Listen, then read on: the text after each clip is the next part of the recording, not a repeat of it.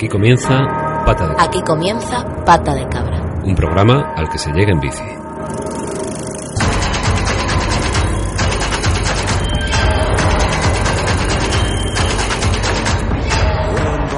Muy buenas tardes, bienvenidas una semana más a Pata de Cabra, un programa al que se llega en bici. Un programa para los malnacidos de las bicis, para esa gentuza que estorba al buen conductor de toda la vida, que tiene prisa por llegar a su siguiente semáforo. Un podcast para la gente que molesta cuando sube su chatarra de cercanías, para esos apestados de la bici que tienen que ir pidiendo perdón al mundo porque, qué hostias, solo intentan que tus hijos, a los que tantos quieres, tengan el suficiente aire como para llegar a fin de mes. Bienvenidas a un nuevo Pata de Cabra, un programa al que o se llega fuerte, sin complejos, o directamente no se llega.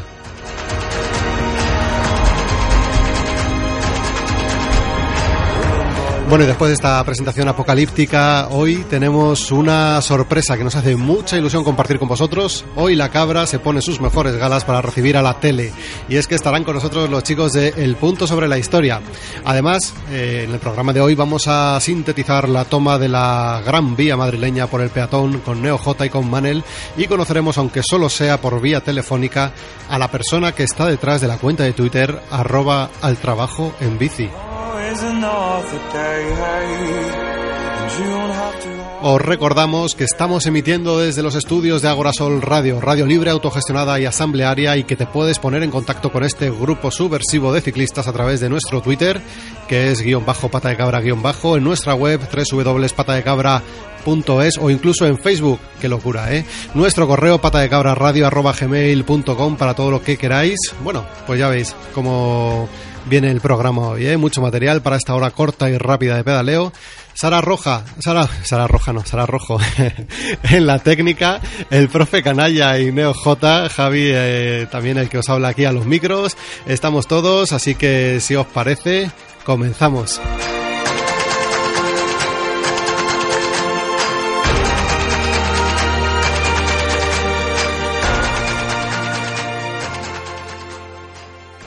¿Y usted qué confianzas tiene con la colasa para hacerle estos regalitos? Yo con la colasa. Pero bueno, pero si la colasa por quien bebe los vientos es por el pichi. Serán los vientos del este. Porque los del oeste los bebe la novia de este. ¿Quién? ¿La Lola? Sí, señor. Y a usted va y le saca un traje para ver al pichi fardao. Y el pichi lo toma un traje y el traje sigue viaje rumbo a Colasa. Homenaje que dedica a su cuñado.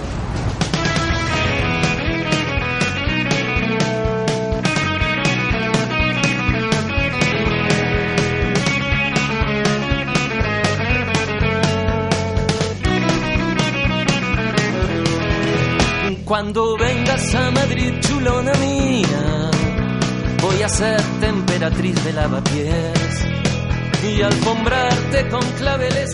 Bueno, pues así hemos querido recibir hoy aquí en nuestro estudio a, a David y a Lorenzo. Hoy nos acompañan aquí, ¿eh? Son del programa El Punto sobre la Historia. Seguro que os suena de la tele, ¿eh? De, o de YouTube, o de, bueno, en fin, o de incluso de la radio, ¿no? De, de Onda Radio.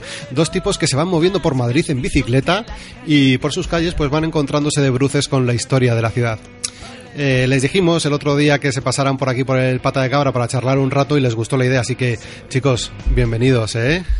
Mm, Bien hallados, que se decía antiguamente. Como nos gustan las expresiones antiguas, bien hallados. Bien hallados. Y gracias por la invitación. Por supuesto. Para nosotros es un honor estar en un programa como este compartiendo la pasión por la bicicleta. Muy bien. Oye, pues y nosotros ya lo que decíamos, ¿no? Encantados de teneros por aquí. Hoy la cabra, ¿no? Eh, la cabra sobre la historia. Podríamos, de- La cabra sobre podríamos la historia. haberle llamado al programa este. Os presento por aquí, ya están Manel, Neojota, también está Sara ahí a los, a los eh, eh, preparando, ¿no? En la técnica. Eh, os quería preguntar así de, de primeras, ¿no? Luego ya abriremos micro para los compas, a ver qué tienen que preguntaros, pero eh, la primera es, ¿cómo habéis conseguido colar una bicicleta en un programa eh, de tele y además que en teoría no, Eh, no tenía mucho mucha relación ¿no? con la historia. Bueno, es que no, no solo la hemos colado, sino que nos parece uno de los elementos fundamentales de lo que nosotros llamamos el formato, porque la bicicleta pues te permite desplazarte rápidamente de un lugar a otro, es un elemento muy estético, es un elemento que te aporta cierta salud y bienestar cuando, cuando la disfrutas. Y, y esa velocidad, esa rapidez, esa inmediatez que te proporciona la bicicleta, pues se lo queríamos transmitir al programa. Entonces ha sido casi que todo tenía que ir junto, ¿no? O sea, este programa sin bicicleta no lo concebíamos. A lo mejor se podía haber hecho, pero no sería lo mismo. Y esa, joder, ver la Plaza Mayor, pues siempre es interesante, pero ver la Plaza Mayor con una bicicleta, pues es- nos parece muchísimo más interesante. Y si os dais cuenta, es una cuestión de alternativas. No vamos a ir de un sitio a otro en metro, ¿sabes? Eh, es más bonito, es una excusa visual para ver Madrid y para normalizar la bicicleta, que es un poco en lo que- la batalla en la que estamos aquí todos, ¿no? Eso es. O sea que fue como que era un elemento imprescindible, ¿no? Decís. ¿Qué tal? ¿Cuántos programas lleváis ya? Pues Eh, es que es ayer emitimos, hacerla. bueno, ayer, esto depende de cuándo se escuche este podcast, ¿no? Sí. Pero Cuando eh, queramos. Esto, esto es la, la gloria, ¿no? De la radio también. hemos eh, 35. 35 emitidos y preparados otros 5 que están ya grabados y otros 8 que están en camino hasta que... Ya tiene historia Madrid, ¿no? Para contar. Madrid Bueno, y nos falta. Siempre tenemos una sección en Twitter que es muy interesante que se llama Lo que no nos cabe. ¿no? Porque bueno. cada ruta que hacemos nos tenemos que dejar mucho material en el tintero porque no nos cabe. ¿no? Entonces ya hay gente que nos dice, habéis venido por aquí y no habéis contado esto. Entonces ya empezamos a proponer a la gente que todo lo que nos faltaba, pues que nos lo dijesen para ponerlo en esta sección ¿no? y, y hablar de material lo que no nos cabe. ¿no? material hay para hacer 30 años de programa. No sé si llegaremos nosotros con la bici con esas edades, pero Sí, por sí. contenido no será, No no, va a faltar, no, claramente. Qué bueno. Oye, eh, os veo siempre bien ataviados. Ahí vestís de ciclistas, de ciclistas, pero además de ciclistas de estos de, de largo recorrido para Madrid. Sí, era, una, era una es- cosa que os quería preguntar desde Claro. que vi el primer programa. Digo, qué curioso. Es otra de las grandes polémicas que Ah, sí, se ha ¿eh? suscitado Qué con el universo cic- ciclourbano, ¿no? O, o- o de ciclista urbano, porque mucha gente nos criticaba porque llevábamos ese uniforme de toda la vida, ¿no? Pero claro, es que nosotros somos un programa de televisión y al final, por encima de todo, pues esto es un espectáculo. Entonces, está.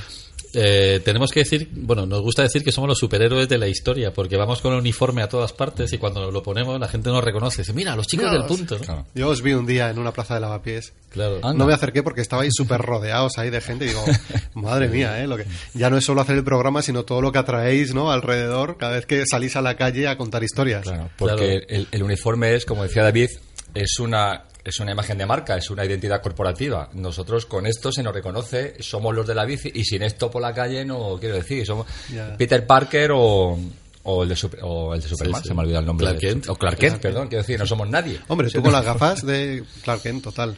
Claro. Eh, bueno, yo mis- mi, doble y mi, mi doble y mi triple vida os la contaré en otro momento. Pero digamos que Pues vamos la, por la ahora verdad es que ahora tienes un micro, es el momento, ¿eh? No, amigos, na- no es nada de lo que estáis pensando. No me pongo un traje de Faralaes por la noche y canto en clubs. No. Bueno, yo alguna vez te he visto, ¿eh? Eh, pero no sé si de Faralaes. De. De, ¿Cómo se llama esto? bata de cola. sí, con un traje de jotera. En fin, es una historia muy sí que, sí que os he visto en los programas que os arrancáis que da gusto, ¿eh? O sea, no, no a, duelen a prendas. cantar, a bailar, Sí, pues sí, lo sí. que haga falta. Es que Madrid tiene mucha canción, ¿no? Está la zarzuela, está la copla, está el couple. Es que hay géneros que son puramente madrileños. Entonces, claro, pues nos encanta todo esto que se- esto que el casticismo y todo esto, pues nos encanta. He estado viendo antes el programa que hicisteis de la, bueno, que del rastro, ¿no? Yo, Sí, yo es que soy, fue especialmente castizo. yo ahora mismo, bueno, ahora vivimos en el rastro y, y claro, era como, no sabía que las galerías Piquer del rastro habían pertenecido a, Doña Concha. A Doña. Concha Piquer. que era un personaje maravilloso del que tampoco conocemos mucho, ¿no? Ya. Pero es verdad que luego Madrid tiene muchísima historia y no la conocemos. Por ejemplo, lo que estás comentando, ¿no? Hay poca gente que sabía, mucha gente nos, nos lo ha comentado, ¿no? Joder, pues eso, las galerías Piquer Sí. eran de la Piquer. Pues sí, claro, por eso se llaman Piquer. Entonces a veces hay cosas que son muy evidentes que caen por su propio pie y que no conocemos y, bueno, creo que la suerte que tenemos en este momento en Telemadrid es poder estar hablando de la historia de esta ciudad, que tiene muchísima historia y muchísimas historias que van mucho más allá de la propia historia, que hace que nos encariñemos con esta ciudad, ¿no? Que al conocerlo, pues ves la ciudad con otros ojos. Y eso nos parece que también es muy interesante. Luego, fíjate, el, antes charlando con, con un familiar, ¿no? Le decía, "Oh, pues hoy vienen al programa los chicos de El Punto sobre la Historia. Y se, se ha quedado así como diciendo, ¿cómo? Perdona, que el, el Punto sobre la Historia. Sí, hombre, los que hablan Los de... locos de la bici. Lo- los de la bici. Dos frikis de Los la frikis bici, de la bici. O sea, y claro, ya os conocen por los de la bici, ¿no? Sí, los, sí, sí. los de la bici y de la tele, ¿no? De Telemadrid. Claro, eso está muy bien, ¿no? Porque normaliza el uso de la bicicleta. Nosotros los dos, en, en un momento u otro de nuestra vida, hemos sido ciclourbanos, o no sé cómo lo llamáis. ¿no? Qué bueno. Pero que hemos montado mucho en bici por, por la ciudad. Lorenzo lo sigue haciendo. Yo es que ahora vivo en la periferia, entonces lo tengo más complicado. Pero utilizo mucho la bici como medio de transporte, ¿no? Yo vivo en Tres Cantos y en Tres Cantos ya prácticamente cualquier gestión que haga la hago en bicicleta porque es mucho más fácil. Y por Madrid, pues durante muchos años yo he estado moviéndome en bicicleta cuando no había mucha tradición y demás. Entonces es verdad que, que, que al final era un elemento que acompaña muy bien a la ciudad, ¿no? Y acompaña muy bien a las historias y sobre todo eso, que aporta un elemento estético como muy interesante, ¿no? Y relacionar la historia, esto que dicen de mens sana incorpore sano, pues sí, se puede disfrutar de una buena historia estando más o menos en forma, ¿no? Yo estoy gordoncho, Lorenzo está mucho más saludable que yo, pero, pero cualquiera puede disfrutar de la bicicleta sin necesidad de estar muy cacha, ¿no? Sí, que si hay una cuesta impresionante, pues oye, si tienes que subir la calle Segovia, la puedes subir también paseando, ¿no? Empujando la bici. Eh, es que no, nuestra forma de, eh, de movernos en bicicleta, yo es que voy a los sitios, yo voy a bici, en bici a casi todos los lugares, excepto a- ahora por una cuestión de prisa, Ajá. y voy paseando. Cojo, me, me planifico el tiempo necesario para ir a los sitios sin tener que, que no es una carrera, y si llegas a mitad de la cuesta Segovia y, y no estás en forma, pues te paras y ya está. Yo me, suelo bajar antes, ¿eh? Yo. ¿Sí? Antes- no llego a la mitad ni de, ni de coña. Bueno, pero la parte buena es que al final es un reto también. Dice, bueno, tengo que subir esta cuesta. Y cuando la subes, dices, joder, y te sientes mucho mejor, ¿no? Y luego disfrutas mucho más de la cerveza que te tomas con los colegas o de la gestión que estás haciendo, porque llegas como motivado, ¿no? Porque has ido superando pequeños retos, ¿no? Al desplazarte es. por la ciudad. Bueno, hay que decirle a la audiencia que estamos aquí en los estudios de Agora Sol Radio y como siempre estamos con nuestras chucherías y, y nuestra tila, básicamente, ¿no? Es una Nos estamos tomando una tila, Una y unas, unas almendras maravillosas Unas que yo hago esfuerzos para que no se me escuche masticar, pero... Lo más porque- que más salivas, ¿no? Yo con la, sal- con, con Estamos las almendras salivando. aquí salivando. Lo bueno que tiene este estudio Como nuevo Pablo. es que incluso, incluso el masticado de almendra suena con, con cierta magia, o sea que no hay problema, ¿eh? No hay problema. Estoy totalmente de acuerdo. Oye, yo me imagino, a, bueno, no sé si sería súper encorbatado, pero me imagino a un señor, ¿no? Al otro lado de la mesa, eh, viéndoos llegar, ¿no? Y, oye, que queremos, queremos venderte un programa de historia, ya de primeras, ¿no? Supongo Sí, que en la tele... Esa la- frase ya asusta. A la gente le dices historia y como que, como que se echase un poco para atrás, ¿no? El, el ejecutivo de turno. Pero es que además lo vamos a hacer con la bici. ¿Cómo fue ese momento? No sé si podéis... Sí, eh, bueno, realmente el, el proyecto venía de antes. Nosotros arrancamos con un podcast que también nos, también nos sentimos muy orgullosos porque arrancamos con los móviles en casa. Qué bueno. O sea, decíamos, ¿cómo queremos contar historia? ¿Qué tenemos que hacer? Y entonces ya pues se nos ocurrió tirar de, lo- de móviles. Ahora los, los, los móviles, pues cualquier móvil un poquito decente, que no hace falta que sea de última generación, pues te da unas prestaciones muy interesantes para poder grabar sonido, ¿no? Y entonces nada, nos empezamos a escribir los guiones, nos, nos locutábamos ahí con el móvil, lo compartíamos, lo pegábamos todo, le poníamos una musiquita y ala, y entonces, enseguida, bueno, pues invitamos a todos los amigos a que participasen de nuestra experiencia y que escuchasen el programa. Y la primera semana tuvimos 3.000 descargas, que a nosotros que venimos Madre de la mía. tele, claro, no nos parecía mucho, ¿no? Pero poco a poco hemos visto que, jolín, es que es verdad que conseguir 3.000 descargas en una semana en un proyecto de historia, pues que era una cosa como que molaba, ¿no? Y que Sí, nos sí, permitía crecer. Y entonces, nada, pues con esta idea, pues eh, no- Lorenzo y yo venimos de la tele, llevamos, 20 entre, como decimos siempre, juntos más de 50 años en televisión. Clavaos. Y entonces dijimos, bueno, pues vamos a tirar, vamos a hacer algo de tele. Entonces involucramos a unos amigos, que nos, una gente, el equipo de Endor Digital Media, que es la productora que está produciendo el programa ahora. Hicimos un piloto con el criterio que queríamos darle al programa. Y cuando llegábamos a venderlo a las cadenas, eh, pues no contábamos de qué iba el programa. O sea, nosotros directamente decíamos, tenemos una cosa muy especial, es muy diferente y es una cosa que siempre hemos querido hacer y que nos parece que tiene un hueco en televisión. Qué grande. Y dábamos al play. Y cuando lo veían, pues es verdad que el piloto respiraba mucho de lo que luego fue el programa. Entonces, a la gente le gustó mucho y donde mejor encajó, pues lógicamente fue en Telemadrid, que, que necesitaba también este tipo de contenidos mucho más cercanos para, para explicar la ciudad y para, y, y para darle una historia a esta ciudad por- porque nosotros pensamos que esas historias son, como decía antes, pues lo que, lo que, lo que hace que la gente se enamore de una ciudad, ¿no? Conocerla y conocer sus pequeños secretos, sus rincones, sus historias. Aparte de haber conseguido ¿no? vender ese programa a Telemadrid, vosotros eh, lleváis mucho tiempo en televisión. Si no he leído mal, sois también guionistas. eh, sois Es lo que somos. Es lo que sois somos, Básicamente, poco guionistas. sateles. Hombres del Renacimiento, ¿no? Se podría decir. De renacimiento, sí, bueno, del gótico flamígero. Yo siempre cuento un chiste de Forges que había, ¿no? Que, que ponía un hospital y fuera todos los médicos fumando, ¿no? Y ponía una televisión y fuera todos los profesionales leyendo, ¿no?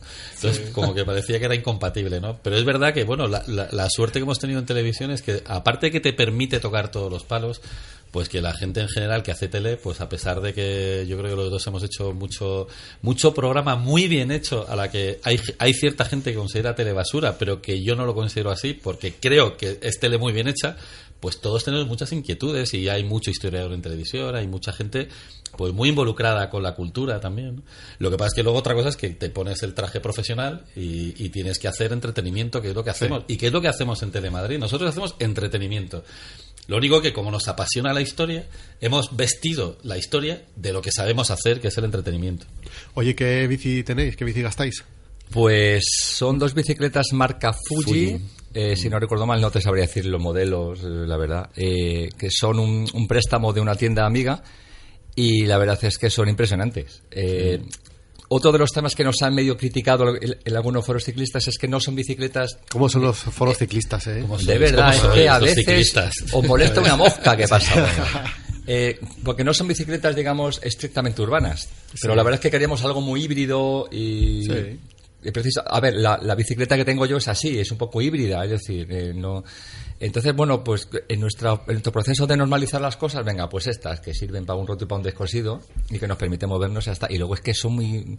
Yo, son, es, es mejor bici que la mía que la mía particular. Entonces, cuando me cojo la mía particular, digo, este carraca que tengo aquí. ¿Cuál es la tuya que tienes? Eh, Segunda mano, ¿para qué vamos a entrar en detalles? Ah, no quiero, las- no las quiero más- hablar de ello. Esas son las más queridas. Eso es la segunda mano y le tengo mucho cariño. Ah, Porque sí. además, todas mis bicicletas, porque unas se han roto, otras me las han robado, todas se llaman igual. ¿Ah, sí? Peregrina. Ay, qué bonito. De hecho, la bici del programa se llama Peregrina la suya y la mía Candela, que está bautizada con el nombre de mi niña mayor. Ah, vale. Digo, del, del bar de lavapiés donde muchas veces se acaba también, también. mucho, mucho, mucho Candela. Ha habido mucho candela, ¿no? En esta vida. Oye, qué bien. Eh, ¿Y pata de cabra tenéis en las bicis? Pata cabra, ¿no? Y esta es, otra gracia. Es también. una gran. es un eh, eh, Yo sueño todas las mañanas con tener una pata de cabra, porque llegamos a, los, llegamos a los sitios y tenemos que poner la bici. Y entonces, esto de. A ver, amigos, el que no tiene bici tal vez no sepa que. No es tan fácil dejar una bici apoyada en una pared sin que se caiga para atrás, sin que se caiga para adelante, sin que se resbale. Amigos, debería haber cursos de capacitación profesional para apoyar bicis en farolas. ¿Eh? Entonces también hay una ardua polémica, Ardua polémica. con lo de con lo de la pata de cabra, ¿no? Ah, de, sí, también. de Tables, no sé si le conocéis, Sí, pues siempre gran- todos los programas Un saludo de Tables. saludo. Todos los programas nos dice, "Oye, ¿qué pasa con la pata de cabra?", bueno. Bueno, y de hecho este rolling gag casi que podemos decir en todos los programas y todos los viernes en, en Twitter, pues hizo que acabásemos aquí con vosotros, Sí, porque a raíz de la pata de cabra, pues nos citó os citó a vosotros y ahí fue cuando surgió Y ahí es donde nos conocimos, sí, sí. Así que bueno. nuestra, nuestra gran polémica es el nombre de vuestro programa. ¿Qué Pero parece? la pata de cabra. La Pues pata de que os cabra. eso hay que solucionarlo, pero cuanto De alguna antes, manera. ¿tú crees, Todo- no? Yo creo que de aquí del estudio no salís sin una pata de cabra, ¿eh? Pues si os sobra alguna, lo que yo no sabría es atornillarla. También Claro, es que luego Eso tiene menos. su técnica también. que Vosotros no os la lleváis, luego ya a ver que... Ya vamos al taller del- del cuñado, que es muy, que es muy socorrido. Sí, esto es, lo- es- de todas formas también os diré que es una promesa que siempre hacemos a todos los que pasan por aquí. de- les prometemos patas de cabra y luego al final Pero nunca. luego nada, ¿no? luego Vale, nada de nada. nosotros damos chapitas. Vosotros Ah, sí. queréis mira, pata no- de cabra, me parece. No, no hemos traído, No hemos traído fíjate, chapitas, hay estamos descuidados. Nosotros también tenemos chapitas, pero tampoco creo que tampoco hemos traído. Yo prefiero una pata de cabra, si no te importa. Sí, vale. Claro, Y chapita. aparte voy a meter la cuña, es que encima acabamos de presentar libro, con lo Ah, cual ¿sí? también tenemos ya Y un tampoco libro, no lo hemos traído. Oye, cuéntame, que cuéntame, tampoco hemos traído. cuéntame esto del libro, por favor. Pues esto del libro es básicamente que dentro del proyecto, pues como siempre queremos seguir haciéndolo crecer y crecer y pensamos que no tiene límite o por lo menos no tiene un límite a corto plazo, Pues a ver, yo, yo he publicado varios libros y, y pensaba que el formato libro de una ruta ciclista por Madrid, donde se conocía la historia, pues que tenía podía tener cabida, ¿no? Y al final eh, la editorial La Librería, que es la que nos lleva un poco el asesoramiento eh, histórico de, de todos los guiones, pues se lo colamos también. En general, en general vamos engañando a la gente. Mira, no, tú no va- vas a flipar. Y la gente pues al final lo compra. Y el libro la verdad es que está muy apañado, ¿no? Como decimos, es el mejor regalo para estas navidades. Para. Voy Oye. a completar con otra frase de, así de, la- de la época que es para niños de 0 a 99 años, que se decía antiguamente. ¿Cómo, cómo me mola vuestras voces, eh? Yo creo que vamos a hacer, si te parece, Manel, NJ, vamos a hacer un poco de meta radio, ¿no? Aquí. Uy, nos encanta todo lo que Radio- sea meta. Uy, no, radio, perdón, radio, sobre ra- radio sobre radio, Radio ¿no? sobre radio. Eh, eh, ¿podéis, podéis cantarnos aquí para que quede grabado un... Estás escuchando Pata de Cabra. ¿Con qué Vaya melodía? Si encerrona, nos ¿eh? das una melodía... Pero con una melodía o, Eh, o con No, un a tono. pelo, a pelo, a pelo. Esto es a capela, Mira, ¿no? pata de cabra es el pata de cabra de toda la vida. Pero le estás escuchando cómo arrancamos ahí. Imaginemos que Pata de Cabra es un programa nocturno. Imaginémoslo, Ahí sí. va. Venga. Bienvenidos a Pata de Cabra. No, pero ha dicho cantarlo, ¿no? Ah, Bueno, como queráis, ¿eh? claro, claro. Podéis locutarlo también, ¿eh? No. Hello and welcome to Pata de cabra. Come on. Básicamente Un es indica- un que indicativo a pelo como yo. man. estamos perdiendo un poco la vergüenza ya Oye, muy haciendo grande. este ¿eh? programa. sí. Pero hay con penetración aquí, ¿eh? A ver, es que llevamos muchos años. Eh, nos conocimos en la universidad. Sí. De hecho, si os acordáis, aquellos momentos de cuando, cuando tenías que matricularte, que tenías que ir a un sitio a, hacer, a hacerte fotos carné en la universidad. Yo era el que hacía fotos carné y él, él fue uno de los fotografiados por mí. Yo un usuario y de repente llego a clase y me lo encuentro. y Y- yo, pero tú eres el que me acabas de hacer la foto. Y dices, sí, señor. Y desde Ya- entonces, esto era primero de carrera. Primero de carrera. puf, Qué tela. En un año provecto ya. en fin, 1900, 1989. Por ahí. Por ahí pasó. Madre mía, me, a- me acabas de, muchos años. me acabas de trasladar a, a una peli de, o no, a, a Capitán a la Triste, ¿no? Algo Sí, así. algo así. ¿no? Bueno, un poco antes que a la triste fuimos antes. nosotros. sí. A la triste fue siglo XVII. Decía por la voz, ¿eh? Lo Por decía por ahí. la voz. bueno, no sé si NeoJ, Manel, que están por aquí, tienen también alguna preguntita para vosotros. Hasta ahora han estado muy calladitos, sí, chicos. están, están disfrutando. Sí, por favor, NeoJ. Eh, a ver, hola, ¿qué tal? Hola, amigo. Yo quería, bueno, que me contaréis alguna anécdota de vuestra relación bici-coche, cómo lo lleváis cuando vais con la bici por Madrid. Mm, ¿Alguna Pues- anécdota que tengáis? Tenemos una de hace tres días, de la última grabación del programa. Eh, vamos por la calle grabando con las camisetas o cuando vamos en bici o con el equipo grabando. En realidad casi todo el mundo nos dice, bravo, qué buen programa, qué majos sois, qué graciosos, enhorabuena, le gusta mucho a mi abuela. Vale. Y también a veces nos cruzamos con coches que desde la propia ventanilla, ¡eh, cómo mola, chan! Vale, entonces, como tenemos esta dinámica, de repente veo un taxista, un taxista que nos adelanta Nos pita. nos pita, nos adelanta y nos grita y yo con, estoy espero que va a decir algo así. Entonces le digo, gracias, gracias. Y me doy cuenta de que lo que ha dicho es que tenéis que ir en fila india. y digo, y digo bueno, ya, ya es tarde para replicarle. Y, eso fue hace tres días, lo cual me lleva a otro debate. Yo pensaba, vale, es que aunque vayamos en fila india, tenemos derecho a ir por el centro del carril y no, nos vas a poder adelantar derecho no. igualmente. Tenemos que ir, tenemos que ir por ¿No? el centro de Es la calzada, obligatorio. con lo cual, claro. Entonces, y es donde fue- te ven bien, donde te ve todo el Hombre, pero mundo. igual Amigo taxista, si nos estás escuchando, Un saludo. quedamos a la salida de algún sitio. Tenemos un... un- la respuesta igual hasta es, hasta es buena porque le- el hombre se habrá quedado descolocado. Habrá- le habrán dicho, y es porque, me- porque me ha dado las gracias este tío. eh". claro, ha dicho, eh, ah, bueno, Pues qué ya. bajo y qué educado. ¿eh? Acabas de desactivar un taxista. Exacto. ¿Cómo desactivar un taxista en dos simples pasos? Con dos sonrisas. De todas formas, a ver, yo era usuario de la bicicleta urbana en el año 89 cuando iba a la facultad y Eso ha era- cambiado muchísimo. eso era Mordor, ¿no? Ha cambiado muchísimo Mordor, la sensibilidad. Yo creo que ahora hay, más, por lo menos hay más respeto, ¿no? No todo el mundo respeta la bicicleta, pero sí que hay más sensibilidad porque, porque hay muchísima gente que utiliza la bicicleta. O para Sí. desplazarse Se por ven la muchas- ciudad, se ven muchas más. o para o para o para irse al campo a dar una vuelta o lo que sea con lo cual es verdad que esta sensibilidad también social pues se nota mucho ¿no? y sí que se- yo de hecho dejé de montar en bicicleta porque llegó un momento que me estaba jugando literalmente la vida año 91 pues pues eso pues había mucha gente que que hacía todo tipo de barbaridades, pero es que era todo el mundo, era general, porque ahí sí que incordiaba la bicicleta. Y ahora, bueno, pues hay mucha gente que se siente ofendida porque, porque vamos en bicicleta, pero hay mucha gente que también lo entiende. Claro, como sabéis, es un, un- un fenómeno nuevo que es, digamos, lo que está pasando ahora con la bicicleta, la explosión de la bicicleta. Es un fenómeno nuevo y cuando es un fenómeno nuevo hay sensibilidades que hay que ajustarse, tenemos que acostumbrarnos unos a otros. Entonces, es un, es un, es un mapa, de, eh, es terra incógnita y todos tenemos que cartografiar un poquito eso y acostumbrarnos. Es un, es un proceso, pero estamos en ello. ¿no? Y nosotros también somos muy de criticar a los ciclistas, porque Sí, hay muchos sí, ciclistas sí. que va por la acera a 80 por hora, muchos ciclistas que se saltan los semáforos, semáforos muchos ciclistas que no respetan los pasos de cebra. Entonces, también hay una cierta agresión del ciclista al peatón.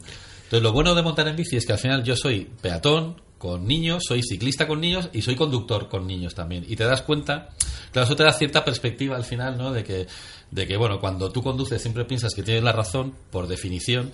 Entonces también es verdad que a mí me ha ayudado mucho el programa y desde que volví a coger la bicicleta para desplazarme por, por, las, por las zonas urbanas, pues te das cuenta también eso, ¿no? Que, que tienes que conducir más tranquilo, que no pasa nada por levantar el pie del acelerador cuando vas en coche, que no siempre hay que acelerar, ¿no? Y estas cosas pues vienen muy bien también. Por eso también siempre invitamos a la gente a que utilice la bicicleta para desplazarse, porque también te da muchas lecciones, ¿no? Que lo prueben, ¿no? Eso es. Y, que saquen conclusiones también. Y ya que es está la bici en la tele, también es un punto de para normalizar, ¿no? Ex- esa le- la palabra normalizar me Mm. parece que es clave. Se trata de que, bueno, que la bici que ni muerde ni se deja morder y que es un elemento más y que tiene todas las ventajas y prácticamente ninguna desventaja. Los conductores son los primeros que prefieren que posiblemente eh, habría más, a- m- menos atascos si hubiera más bicis. Es que, es que creo que salimos ganando todos, ¿sabes? Tenemos que aco- a- a acostumbrarnos unos a otros y que esto sea, pues llegar a estos países centroeuropeos maravillosos donde hace un frío que pela y va todo el mundo en bici. Y va la gente de Nochevieja, la gente, estas señoritas con unos trajes de Nochevieja y van en bici. Y que también, esto todavía no hemos llegado. Bueno, no, no son las mismas cuestas tampoco, ¿no? No, no, no. En Ámsterdam no hay cuestas. No, no. Bueno, pues David, Lorenzo, yo no sé si tenéis alguna... Vale. Eh, que daros las gracias por haberos acercado aquí al Pata de Cabra. Os pido que no os voy a despedir aún porque quiero que participéis también activamente en el sintetizador, que hoy tenemos un par de temitas bastante interesantes. Así que gracias por venir y os quedáis aquí con nosotros un ratito, ¿no? Muchas gracias, Muchas gracias a amigos de Pata de Cabra. Vamos a hacer otra vez el indicativo, como Venga, esa. Y hasta aquí nuestra breve intervención en Pata de Cabra. ¡Pata de cabra! Buenos días, Madrid. Son las 7.37 de la mañana. Un día más la ciudad amanece nublada. La temperatura media asciende paulatinamente. Sin embargo, no hace falta ser el hombre del tiempo para saber en qué dirección sopla el viento. Ropa, mi peña se. Me sabía sangre la boca. Maldita quema ropa, mi peña se desboca. Me falta saliva, me sabía sangre la boca.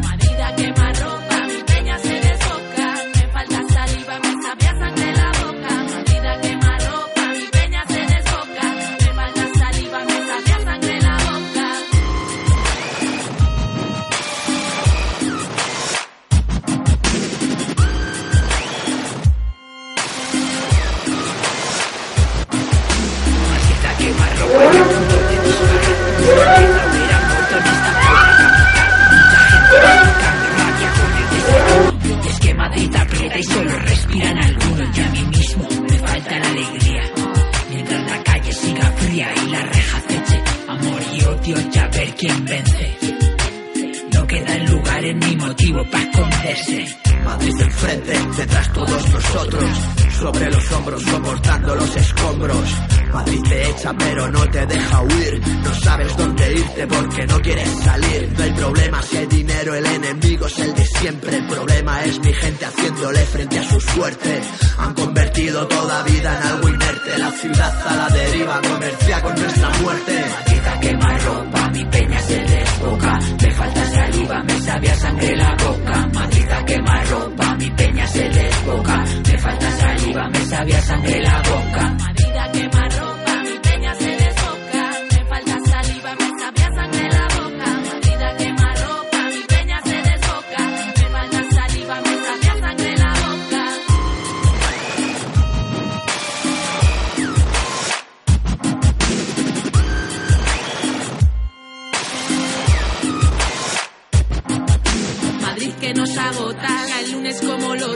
círculo se estrecha y el estómago se tensa. Madrid que nos despierta en estado de alerta. Difícil no caerse si las trampas ya están puestas. Madrid nos tira flechas, ya nos lo sabemos. Y a veces faltan fuerzas para no salir huyendo. Madrid a bocajarro, políticas del miedo. Y aunque nos quieran solas y en común permanecemos.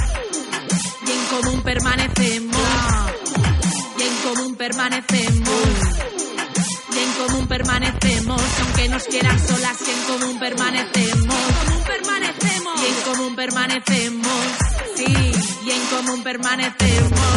Sí, y en común permanecemos, y aunque nos quieran solas y en común permanecemos. Madrid a quemar ropa, mi peña se desboca. Me falta saliva, me sabía sangre la boca.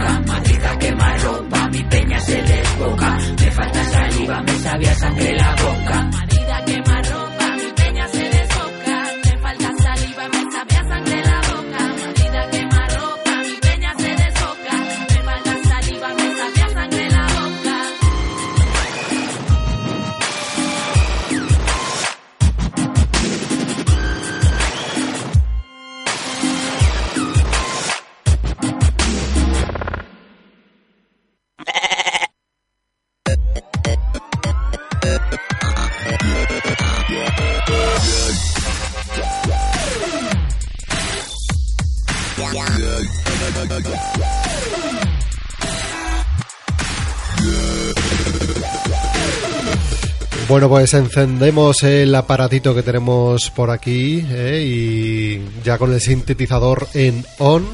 Damos la bienvenida aquí eh, al pata de cabra a Manel. ¿Qué tal, Manel? Profe Canalla, ¿cómo estás? Hola, buenas tardes, noches, días. Buenas tardes, noches, días. ¿Qué tal? ¿Cómo estás, NeoJ?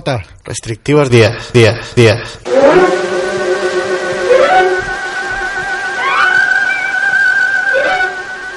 De los responsables de aplicar el protocolo anticontaminación poniendo por delante nuestro derecho a, respirar aire limpio frente al de coger el coche hasta para comprar el pan. De los responsables de prohibir el aparcamiento en la fase 2. De los que a punto estuvieron de prohibir la circulación a la mitad de los automóviles en la fase 3. De los que las navidades pasadas acabaron con las ilusiones de las madres conservadoras con una cabalgata de reyes no tan tradicional como esperaban. No Por- te lo perdonaré jamás, Carmena.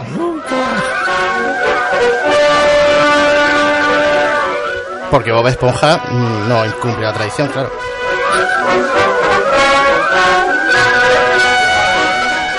Llega para cargarse las navidades de este año la apocalipsis.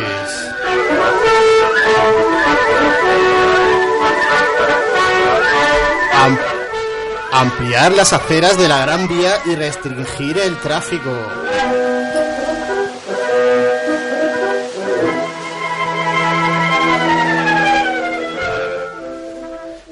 Pues viene fuerte hoy, ¿eh, NeoJ?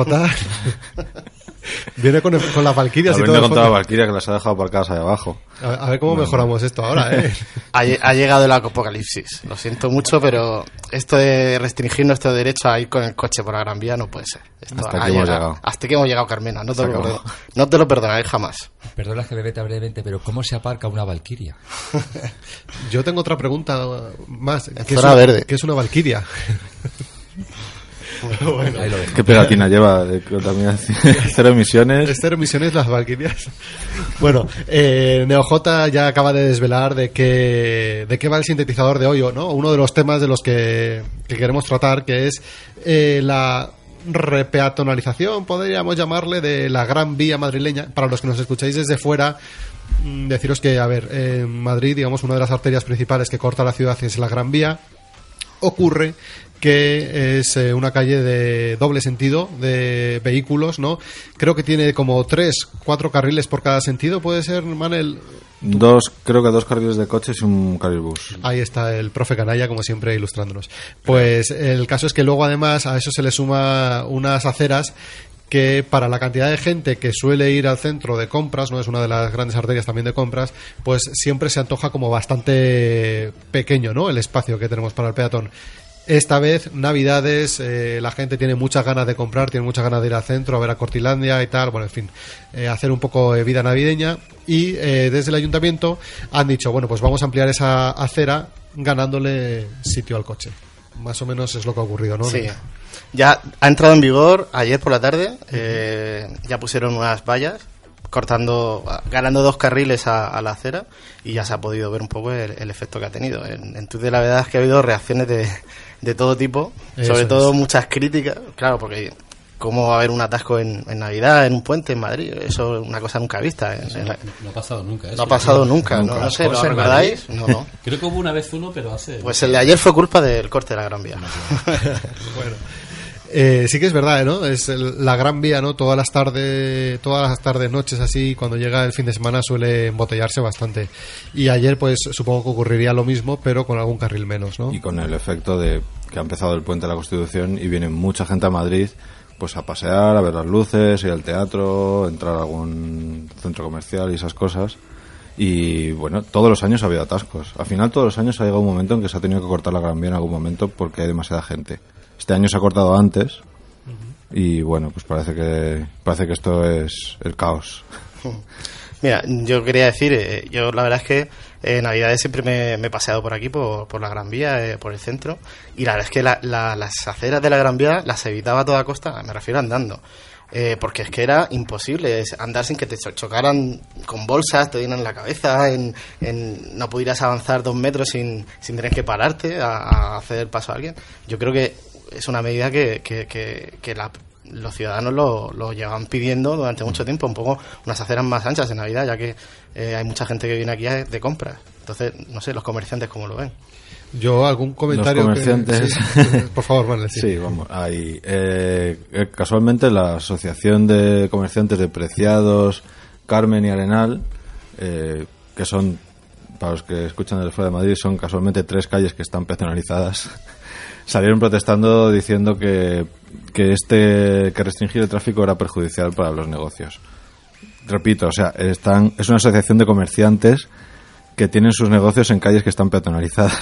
Sí, es un poco. Supongo que no sé, no sé si están pidiendo también que se abra el tráfico otra vez en Preciados. No, no sé si se acuerdan que no se puede aparcar en, en ninguna parte de la Gran Vía. Bueno, no, Aguirre tampoco. Aguirre igual tiene permiso especial, pero, pero en general... Pero solo la- para sacar dinero del cajero, ¿eh? Hay que decir que, que el tráfico no se restringe totalmente. Se- los autobuses, la- los taxis y los vehículos cero emisiones eh, sí que tienen permitido entrar, además de las motos y las bicicletas. Y los residentes. Y los residentes. Importante. Sí que a mí me surgen varias dudas y las voy a dejar aquí sobre la mesa a ver si me sabéis responder. La gente que quiera ir, por ejemplo, a un parking, ¿no? Que haya en la Gran Vía, ¿no? Eh, ¿Puede acceder o esto también está restringido? Eh, han puesto eh, rutas eh, que te llevan a los, a los parkings públicos que hay por la zona, entonces sí que se puede seguir yendo. Sin tener que pasar por la Gran Vía, ¿no? Sin- y tra- tratando sobre todo de pasar por la Gran Vía. Se han hecho como itinerarios eh, por otras por las calles laterales, incluso calles que eran APR, pues a lo mejor algún itinerario que se ha permitido. Hay otra cosa también que, que se ha hecho, que también es muy, importante, que es impedir, eh, pro- bueno, prohibir el aparcamiento de motos en la acera. Que en principio, según la DGT, debería estar prohibido siempre, pero aquí se hace la vista gorda. En este caso, en la Gran Vía no se va a poder aparcar motos en la acera y han habilitado un par de sitios para dejarlas en los alrededores. Yo sobre eso quería comentar. El otro día me jugué una cerveza que perdí porque pensaba que, que estaba prohibido totalmente aparcar la- las motos en la acera y parece que no. Que, que si la acera es de más de una, no sé si eran 3 o 4 metros, Tres. de 3 metros se pueden aparcar, pero paralelo, en paralelo a la calzada. O sea, mm, en la acera, pero no como la hacen normalmente que la ponen en, en perpendicular, sino paralelo. Se podría dejar. Esa, esa es la, la- la ordenanza de Madrid, que la, la tuve que mirar el otro día. Y, Es un poco lioso porque si es un poco más corta creo que tienen que ser en, en oblicuo para que la gente pueda, para que no bloquee. Y siempre, la primera parte dice que tiene que ser en calzada. Y después, si no hay sitio en calzada y no hay sitio para motos, subidas a la acera. Tiene que ser una acera ancha, no pueden estar pegadas a, la, par- a, la- a las paredes A de, pared, las, de las fachadas por, que- por razón de que los, eh, la gente con visibilidad reducida eh, utiliza el borde de las paredes para guiarse con los bastones y una moto por ahí pues les provocaría pues golpes, por ejemplo. Bueno, otro de los temas, yo no sé si tienes por ahí algún... Bueno, me, más me que- hizo gracia uno de Chache, eh, un amigo del programa, que dijo, mañana he pasado coche crítica en la, en la Gran Vía para protestar por su cierre. Mi crítica. derecho a contaminar. Junkies del atasco. Hashtag. La coche crítica, sí. Pues más de uno, ¿eh? La verdad. Se va a meter ahí. Eh, Ayer entrevistaban en la tele a... hacían ¿no? los típicos canutazos, ¿no? Como les llaman en la tele a, a la gente que, que estaba intentando entrar con el coche en la Gran Vía y había uno que decía, oye, a mí, ¿tú eres residente? No, a mí me han dejado pasar, yo no sabía nada, aquí como que le daba licencia. Me he hecho el longuis. Me he hecho el longuis y ha colado, ¿no? Alguno habrá, ¿no? Que, que se cuele y, Vi algún comerciante que no debía haberse enterado de, de que estaban en contra y decía que ojalá que les prohibieran el paso siempre. Y ojalá lo cerraran siempre. Sí, este, este se ha despistado. Yo suelo decir que cualquier persona sensata no se le ocurre acercarse a ni siquiera entrar con el coche a, a Madrid dentro de la enmienda central eh, vamos ni, ni por aquellas porque es que es, es asegurado dos o tres horas de estar parado con el coche. O sea, eh, yo lo digo para el que no se haya enterado. No vengáis al centro de Madrid en coche. Hay un, una parada en, el, en la Puerta del Sol de cercanía que vamos Maravillosa. para, para- maravillosa para, para venir a comprar Si Además es algo que ha pasado todos los años. Todos los años siempre ha habido un atasco. Y eso no.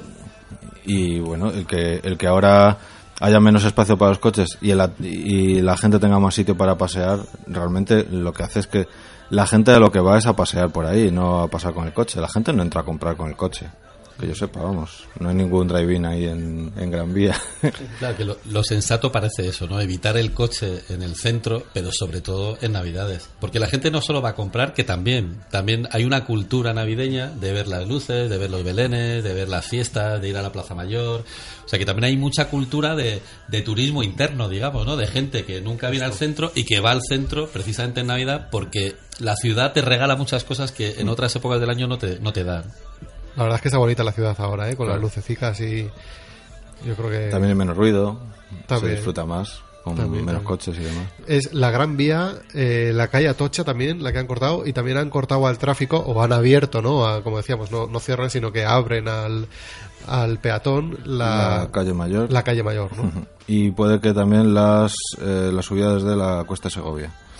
La subida desde la calle, por la Eh, calle Segovia, ¿no? sí, sí, Sí que es verdad que, yo no sé cómo lo veis, pero esto también puede traer eh, flujo de tráfico en vez de que, o sea, buscan alternativas, ¿no? La gente busca alternativas, la gente que usa el coche para todo y va a traer al centro gente que, pero por otras vías, ¿no? Por ejemplo, calle Toledo, no sé, hay, hay como varias, varios puntos de acceso que puede ser que ahora se vean perjudicados, ¿no? Por estos cortes. Sí, decían que a lo mejor la zona de la zona de Príncipe Pío, Ronda de Toledo también podía tener, pero Claro. por allí también eh, va a haber refuerzo de policía para dirigir a la gente hacia hacia afuera. Hacia afuera. Bueno, eh, antes hablabas de la almendra central, ¿no? Y aquí en Madrid, por ejemplo, bueno, eh, al igual que en otras grandes ciudades, incluso en ciudades europeas, ¿no? Ya se está planteando la, la idea o la posibilidad de eh, que esos esas, eh, centro, ¿no? ese gran centro, eh, sea restringido al coche, si no 100%, al menos sí para, para toda la gente que venga desde periferia hacia adentro y que solo tengan acceso pues residentes, taxis, servicio público, ¿no? transporte público. Y conocimos ¿no? la noticia esta semana de que el PSOE de aquí de Madrid digamos que había movido eh, el tema para que esa gran APR central, por ejemplo, de aquí de Madrid, se llevara a cabo no en 2018, como tenía pensado el ayuntamiento, sino que eh, adelantarla, ¿no? A 2017, no dicen mes, y lo dejan un poco en el aire, ¿no? NJ. Sí, eh, bueno, esto lo comentamos en el pasado programa, o hace dos creo. Sí. Eh, sí, eh, resulta que, que habían, están un poco, bastante complicado organizar eh, la área de prioridad residencial eh, central, que sería alrededor de todos los bulevares de Madrid, de, la M10, que, que se conoce. Y el ayuntamiento tenía previsión de, implantarla en 2018.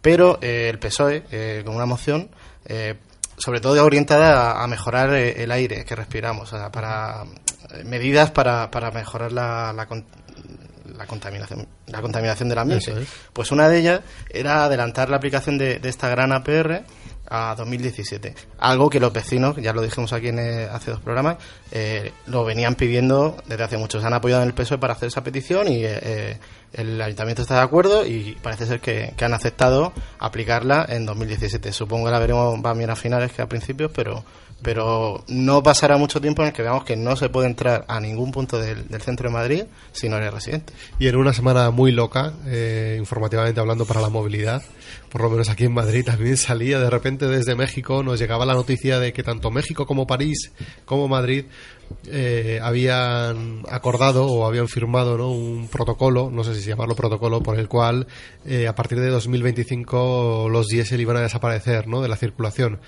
Recordamos que los diésel son los vehículos que más daño hacen ¿no? Al, a, a la vida en la ciudad, ¿no? a la vida de las personas en la ciudad. Sí, las, la- el nivel de contaminantes de, de los diésel era el, los NOx, los óxidos de nitrógeno, estos famosos que hacen contribuyen bastante a la boina.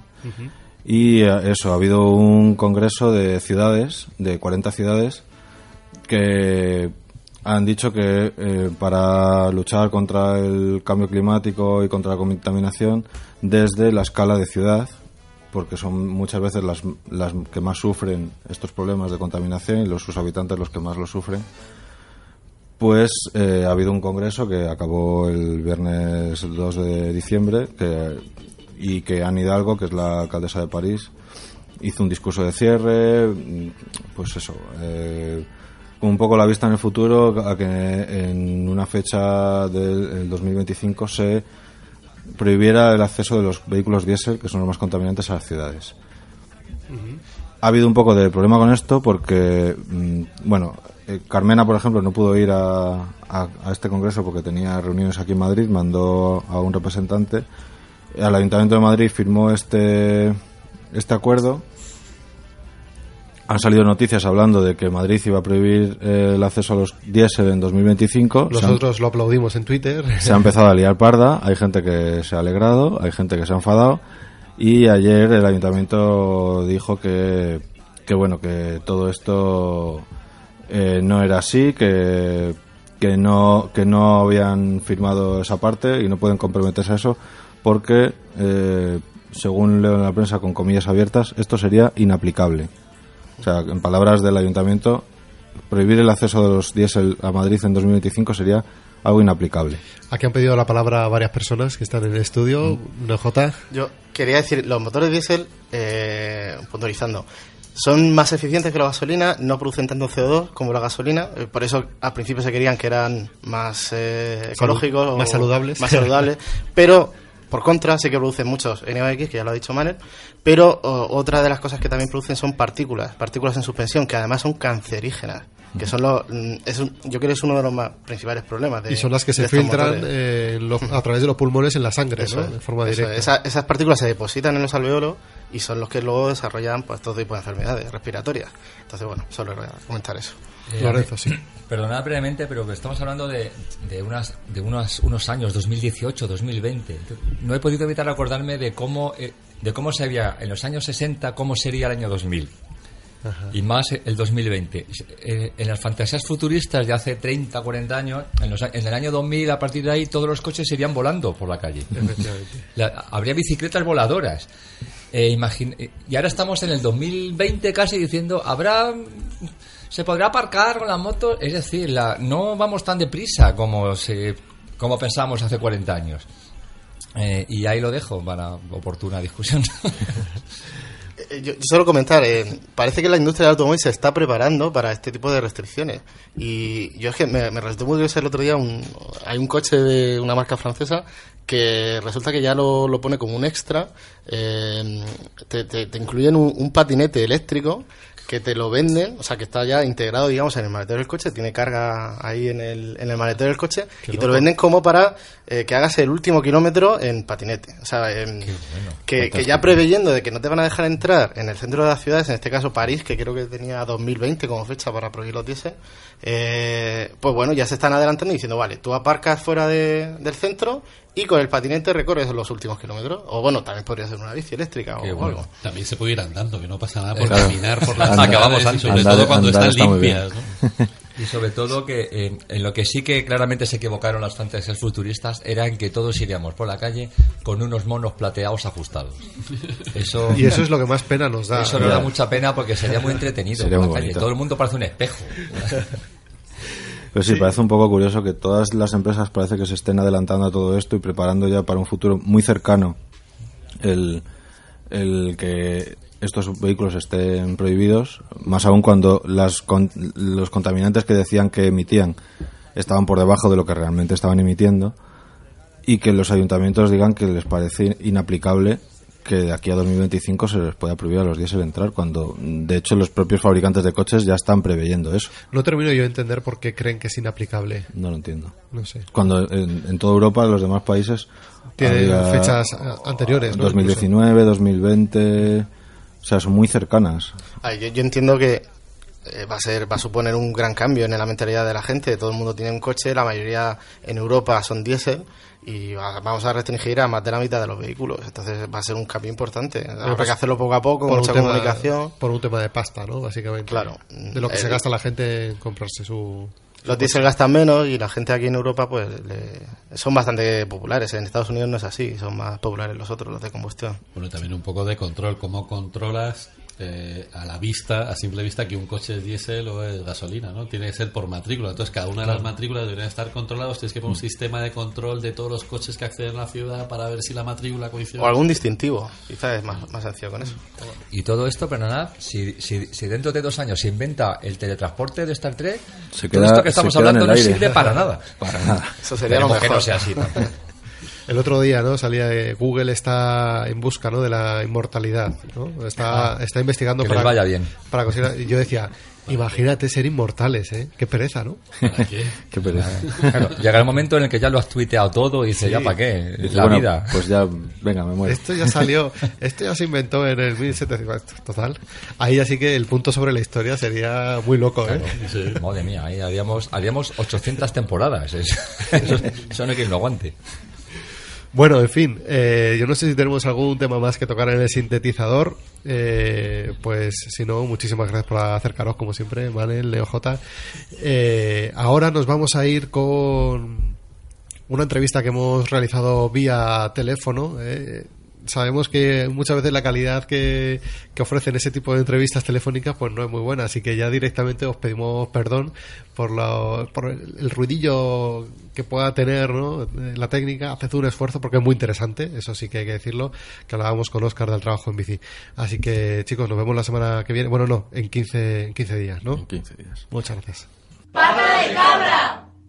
Bueno, pues estamos con Oscar, eh, que si os lo presento así tal cual, pues quizá no suene de mucho, pero si ya digo eh, que es la persona que está detrás de la cuenta de Twitter, que es al trabajo en bici, yo creo que sí que ya más o menos nos vamos haciendo, nos vamos haciendo una idea.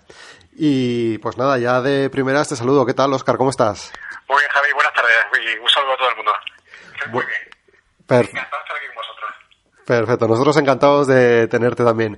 Oscar, quería, quería preguntarte primero, ¿no? De ¿Cómo surge la idea de generar una cuenta de Twitter que gire en torno a, o que gire toda, ¿no? En torno al, trabajo en bici, el fomento del trabajo en bici. Eh, por accidente. Como, creo que como casi todo el mundo en Internet, estas cosas acaban por accidente. Yo tenía una cuenta, bueno, sigo teniendo una cuenta en la que publico recetas de cocina y hablo de cocina. Y poco a poco, cada vez, una vez que empecé a ir al trabajo en bicicleta, cada vez hablaba más de bicicleta. Entonces llegó un momento en que, bueno, esto, ¿por, por qué no lo saco de aquí? ¿Por qué no hablo de bicicleta en otro sitio donde solo hable de bicicleta y de mis experiencias de, de ir al trabajo en bicicleta? Y así fue un poco como nació. Una cosa así bastante accidental. Eh, como veis, estamos hablando con él por teléfono porque es de Sevilla, ¿no? Tú vives en Sevilla y te mueves por allí. No soy de aquí, pero vivo aquí desde hace muchos años. Ajá.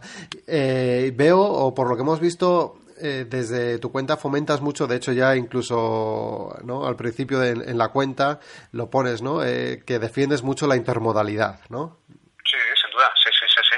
Sí, porque además es el futuro, ¿eh? El futuro, y no solamente el futuro por decisión personal como ciudadano de, de, de combinar medio de transporte y dejar el coche de lado, sino porque Europa se mueve en esa dirección. Y parece que no todo el mundo quiere darse cuenta. Y sé que en Madrid tenéis mucha bronca cada vez que se corta un día. que hay una amenaza de que se va a cortar el acceso a Madrid de determinado número de coches y tal. Sí. la- los medios de comunicación locales arden en llamas, pero el futuro va por ahí. Va por ahí y Europa está empujando en eso, ¿eh? Sí, la verdad es que aquí se montan bastante, se montan bastante buenas. Oye, eh, Oscar, eh, en Sevilla, ¿qué tal? ¿Cómo, cu- ¿Cuánto tiempo llevas tú pedaleando por allí? Pues pedaleando en Sevilla uh, como unos 12 años por ahí. No, no siempre porque yo siempre he caminado mucho y me he movido mucho en transporte público. Además soy una de esas personas que se sacó el carnet de conducir muy tarde y a desgana y realmente no me gusta conducir. Y yo tengo como, como andando y en transporte público tenía suficiente, mm, me iba bien y no necesitaba bicicleta. Llegó un momento en que cambié de trabajo, eh, ya estaba más lejos y no tenía mucha comodidad para ir en transporte público y empecé a utilizar el, el servicio de eh, la alquiler de bicicleta, bueno, primero con una bici propia, la bici de Sebici, que es el sistema de bicicletas públicas de aquí de Sevilla, y finalmente volví a mi bicicleta, me compré una nueva bicicleta y, y desde entonces no he vuelto al coche. Oye, ¿qué bicicleta tienes? Varias. Ahora mismo solo tengo dos. Tengo una bicicleta de montaña, una genérica del Decathlon, y tengo una racesa de, de carrera que a raíz de que tuve un accidente bastante gordo con la bicicleta la transformé en bicicleta de paseo para hacerla más, más urbana. Tuve otra bicicleta más de carrera que acabé regalándola porque tres bicicletas ya no cabían en casa. Claro, el problema del espacio, ¿no? Como nos pasa. Pequeño drama de... El tema de la pata de cabra lo tienes resuelto, ¿no? Imagino. Mm, ¿Qué? Perdona, no, no, no sé de qué me hablas. ¿Qué- a ver, como- ¿ti- ¿Tienes pata de cabra o, o te tenemos...? Por te- eso intentaba llevar la conversación por otro lado. No tengo pata de cara. Pues nada, desde aquí nos encargamos, le decimos aquí a NeoJ que empaquete una y que te la mande para allá. Oye, vamos a hablar de Sevilla, porque claro, llevas 12 años pedaleando por allí, imagino que habrás visto muchas Sevillas, ¿no? Muchas ciudades distintas a lo largo de estos 12 años. Sí, sí, sí. Y, he- visto mucha transformación de Sevilla, porque, mm, bueno, ya sabéis, aquí el, el modelo de Sevilla es paradigmático. Siempre se habla de la, la capital ciclista del sur de Europa, Sevilla. Y eh, es cierto que eh, hasta cierta medida lo ha sido, lo, lo es. ¿no? Aquí había un incremento de la bicicleta bastante importante. Pero mucha, muchos claroscuros, tiene mucha sombra ese, esa subida de la bicicleta en Sevilla. ¿eh? Aunque, aunque hay una realidad, que es un aumento del número de bicicletas, no, no todo es como se cuenta por ahí, ni todo es como se vende. Ajá. Eh, pero sí que es verdad que... Sí, sí, por favor. Porque parece que ha quedado así como misterioso y no, no es la intención, al, al contrario, quiero es, mm, dar mi, mi punto de vista sobre, sobre el tema. Aquí es, cierto que hay un incremento muy importante del número de bicicletas a raíz de la construcción de la red de carriles bici, que se hizo una inversión muy importante. Recuerdo la- cantidad, alrededor de 40 millones de euros el total. Aumentó mucho el número de bicicletas, casi se dobló el número de bicicletas y hubo un pico en 2011 de casi 72.000 usuarios diarios de bicicleta. Pero desde entonces el número de kilómetros de carriles bici ha aumentado, pero el número de ciclistas ha descendido. Y de hecho el año pasado eh, bajó un 15% respecto al máximo histórico. Y la última medida que hay publicada. Entonces, que el tema del carril bici tiene, su lado oscuro, ¿eh? Ajá. O sea que digamos que el, el aumento de los carriles bici en Sevilla ha ido directamente, o sea, ha sido directamente proporcional al descenso de, de ciclistas. No, aquí, aquí tienen la, la, la postura oficial es que a raíz de que se construyeron los carriles bici ha aumentado el número de bicicletas y si no crece más el número de bicicletas, sino que decrece es porque no se construyen más carriles bici. Y eso, bueno, eso es ligeramente discutible como poco discutible. Porque sí ha aumentado el número de kilómetros de carriles bici, de, originalmente recuerdo que eran 140 kilómetros por ahí. Este año está previsto que lleguen a los 180 o 200 kilómetros, es decir, en los últimos, es cierto que los últimos cuatro años ha crecido poco y en el mantenimiento, bueno, que son más y son menos, ha crecido poco el número de kilómetros de carriles bici, pero ha aumentado. Aquí no se ha destruido carril bici, se ha seguido construyendo carril bici, pero el número de ciclistas se ha reducido.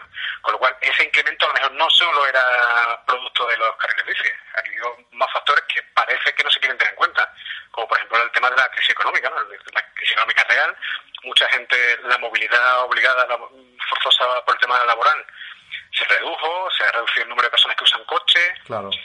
eh, ha habido más utilizado bicicleta, pero hay muchísimas ciudades españolas donde ha aumentado el número de bicicletas donde no se han construido carriles bici. Entonces, pues, dice, bueno, la explicación de que la- el incremento viene por el carril bici, además hay que matizarla, ¿eh? Y, y la postura oficial, desde luego, no es esa. La postura oficial es que todo es producto del carril bici. Entonces, Sí, digo, si luego el, número de carril bici se sigue aumentando, pero la bicicleta decae, tú dices, oye, quizás hay otra explicación para esto, ¿eh? Ajá. Eh, ¿qué, qué le ves tú ¿no? a la ciudad que le falta para que reviente ya a bicicletas? Para que, para que ya sea... coche. Aquí fundamentalmente al coche. Es decir, si tú eh, no pones trabas al número de coches que hay en la ciudad, si el número de coches eh, se mantiene o crece, nosotros competimos y debemos competir en espacio en la ciudad con los coches, no con los peatones. Entonces aquí además se ha optado por un modelo de carril bici, el que fundamentalmente se ha optado por hacer a bici pura y dura, o mm, modelo, o sea, eh, hacer, eh, vías ciclistas asimilables a la acera bici, tú estás quitando espacio al peatón, no le estás quitando espacio al coche. Entonces, mientras tú no le quites espacio al coche y no limites el acceso al coche al centro, no limites, no eh, trabajes la línea de que el coche no pueda acceder a la anilla, a la almendra central de la ciudad, la bicicleta no va a acabar explotando. Mientras el coche tenga facilidad, porque además el, el, principal número de, de ciudadanos que ha, que ha ido a la bicicleta venía de caminar o de transporte público, muy poco venía del coche, porque al coche no se le ponen trabas. Entonces, tiene poco Allí, recorrido. allí en Sevilla eh, tenéis algún tipo de, como aquí en Madrid, que hay APRs, ¿no? Áreas de prioridad residencial o como ocurre en otras ciudades en las que se bloquea el centro, ¿no? A la entrada de, de, de coches o como incluso en Barcelona, que hay como la- las llamadas superislas, ¿no? No, no, no, no. Aquí existió, existió un plan centro en el que se limitó el acceso del coche al centro. Y a raíz de que entró el anterior alcalde del PP, Zoido, ahora ministro Zoido, una de las primeras medidas que tomó fue eliminar esa restricción. Acceso libre al coche al centro. Y creo que el acceso limitado del coche al centro, que coincidió con la construcción de los carriles bici, también impulsó mucho el uso de la bicicleta, porque muchas personas encontraban que la única manera de acceder al centro era la bicicleta. Claro. Entonces, digo, es un suma y sigue. que- Eh, no sé, no sé si eh, la ciudad, eh, Sevilla es una ciudad amable para la bici. Mm, Ya no solo te pregunto por la geografía, que también, sino también por la actitud. Sí, sí son- son mu- aquí hay muchos factores que hacen que Sevilla sea, Sevilla y otras ciudades mm, similares, a la bicicleta en cuanto a clima, en cuanto a orografía, porque Sevilla es una ciudad muy plana, un clima muy benigno. De hecho, el problema que suele haber en otras ciudades, que es lluvia y frío, aquí ese problema casi no existe, porque aquí hay pocos meses de lluvia y pocos meses de frío que te impidan coger, bueno, frío que te impida coger la bicicleta jamás. Y lluvia que te impida coger la bicicleta puede ser 15 días al año como mucho.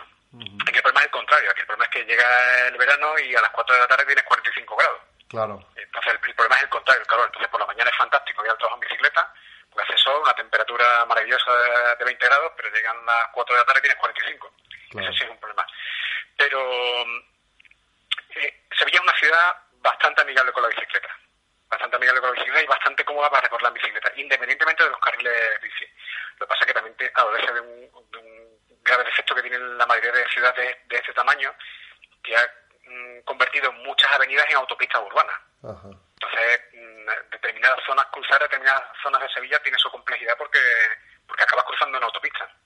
Entonces, muchas avenidas, muchas avenidas sobre todo eh, que dirigen a los polígonos, entonces mm, muchas personas que quizás utilizarían la bicicleta para ir a su trabajo no lo tienen tan sencillo porque tienen que hacerlo finalmente por eso, por una aut- autovía urbana. Claro. Claro. Oye, de todas formas, entonces, eh, ¿qué podríamos sacar o qué, qué cosas podríamos o se podrían copiar de Sevilla, tú que la estás viviendo y que también eres consciente eh, por las redes que, que tienes en Internet, que eres consciente de otras realidades de otras ciudades, claro. Pues a pesar de lo que he dicho, una cosa interesante a copiar de, Sevilla es parte del modelo de carril bici. Es decir, porque aquí uno de los grandes defectos que tiene el, el carril bici en Sevilla es que es acera bici. Sea, aquí el 60%, y además son datos del ayuntamiento, ¿eh? el 60% del carril bici en Sevilla es acera bici, pura y dura. Pero además tiene entre vías compartidas y sendas bici, que no dejan de ser asimilables a la acera bici, eso suma casi el 80% de, de las vías ciclistas. Casi el 80% son acera bici. Entonces eso es un problema serio a la hora de que una ciudad sea amable con el peatón y al- o amable con cualquier ciudadano que se desplace por ella. Pero hay otra parte en la que se decidió, y creo que, que muy inteligentemente, quitar zonas de aparcamiento y convertirlo en carril bici puro y duro, carril bici de calzada, en algunas avenidas donde el tráfico es con muchísimo aforo, en el que se circula muy muy rápido, se decidió hacer allí un carril bici segregado, puramente segregado, eh, que protegía la bicicleta y no invadía espacio de peatón.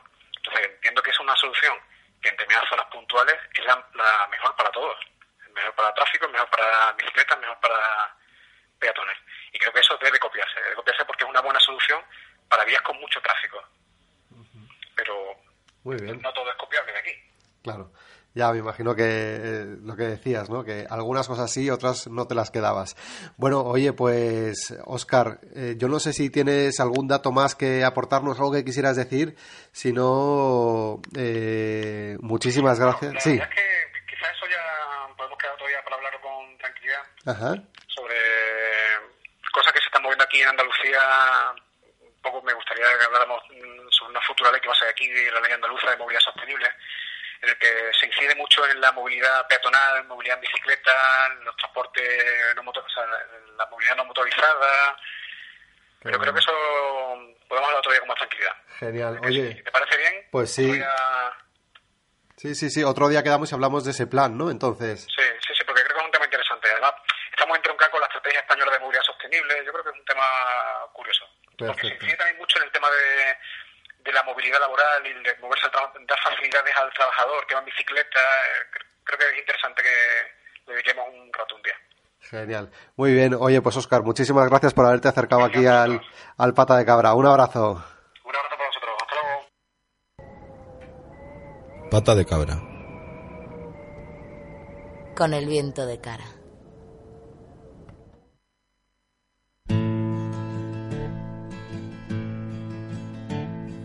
As soon as you're born, they make you feel small. By giving you no time instead of it all.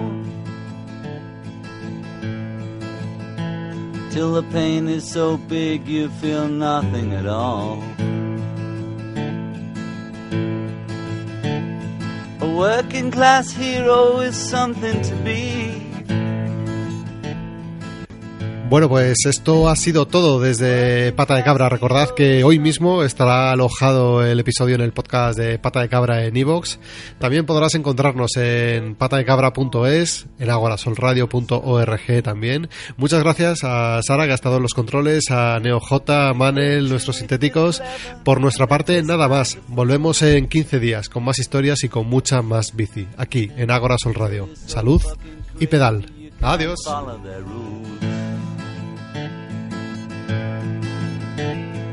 A working class hero is something to be. A working class hero is something to be.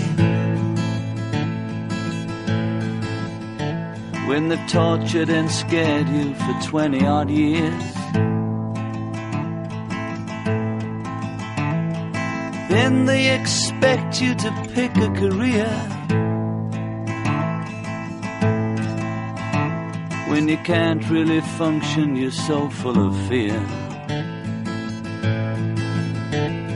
A working class hero is something to be.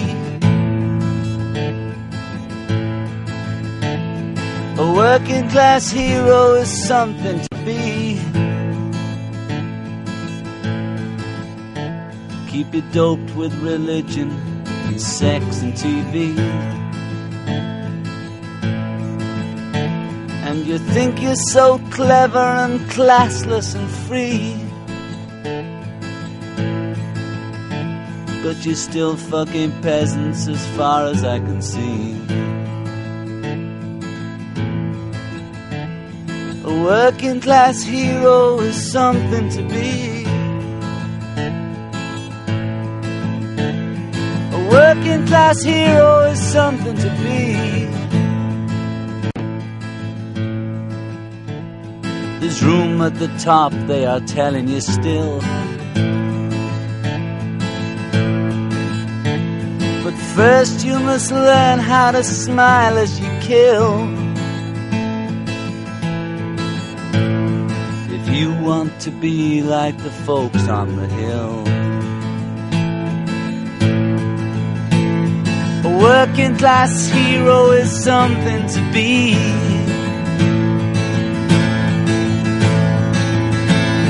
A working class hero is something to be.